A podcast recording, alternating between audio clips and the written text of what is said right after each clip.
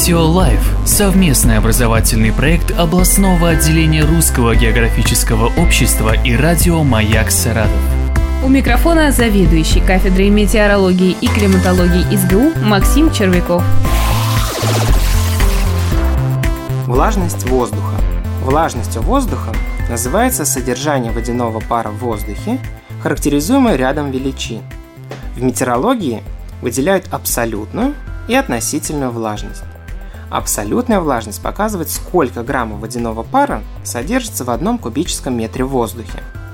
Относительная же влажность представляет собой отношение фактически абсолютной влажности к максимально возможной при той же температуре. Относительная влажность выражается в процентах и показывает, насколько воздух близок к состоянию насыщения водяным паром. Именно эту влажность нам сообщают в прогнозах погоды – Влажность воздуха зависит от того, сколько водяного пара поступает в атмосферу путем испарения.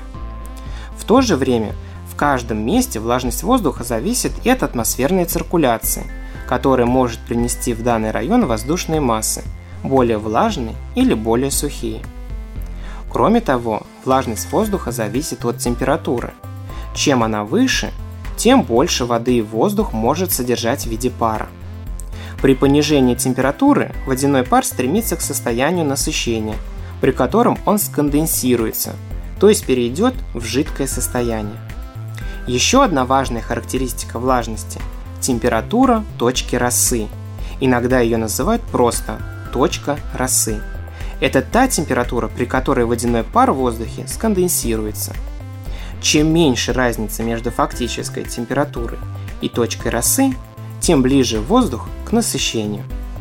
При достижении точки росы в воздухе может образоваться туман или облака, а на поверхности Земли в близлежащих предметах может выпасть роса.